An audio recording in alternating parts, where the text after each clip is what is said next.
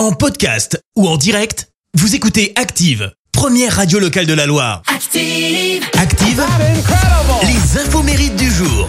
Soyez les bienvenus, on ce lundi 14 mars, nous fêtons les Mathilde. Côté anniversaire, la chanteuse française Charlotte Bendaoud fête ses 39 ans.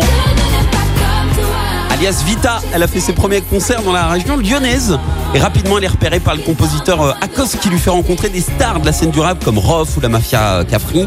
Euh, Ses véritables débuts dans le R&B se font avec le rappeur Dadou dans la chanson Pas à Pas. Et durant les années qui suivent, Vita enchaîne les petits boulots pour payer son loyer et tente vainement de signer euh, en maison de disque. Et en 2006, bingo Assis-toi, faut que je te assieds-toi, parle. faut que je te parle. Vous vous souvenez Confession nocturne passé ma journée dans le noir. en duo avec euh, Diams qui lui permet de se faire connaître auprès du grand public et de signer derrière sur le label de Motown France. Elle sort son premier album qui entre directement numéro 1 des ventes en France. Le second est un flop mais elle se relève grâce à Games.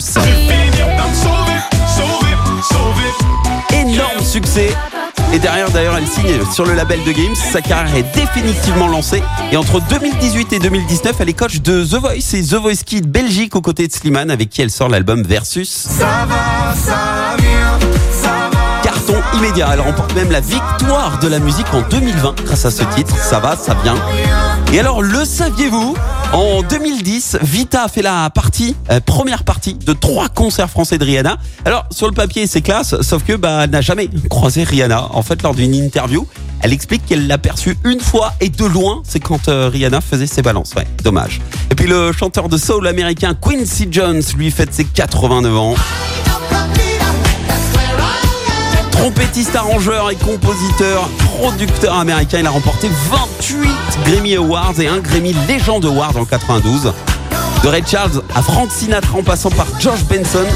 C'est avec Michael Jackson qu'il connaît l'apothéose puisqu'en 82 il a produit l'album Thriller, album qui reste à ce jour l'album le plus vendu de tous les temps avec plus de 60 millions d'exemplaires euh, vendus. Et, et tout ça n'aurait jamais euh, pu euh, exister puisque petit, Quincy Jones rêvait d'être un gangster, ouais. À 11 ans, alors qu'il cambriolait une armurerie avec son frère et des amis, il voit un piano dans un coin, il touche le piano et là il a une révélation, faire de la musique pour le reste de sa vie. Et il a bien fait de choisir cette voie. hein. La citation du jour. Allez, voici la citation de ce lundi. J'ai choisi celle de la romancière britannique Daphné du Maurier. Écoutez. Je ne peux pas supporter les commérages, mais ce qu'on chuchote a souvent le chic pour devenir vrai. Merci. Vous avez écouté Active Radio, la première radio locale de la Loire. Active.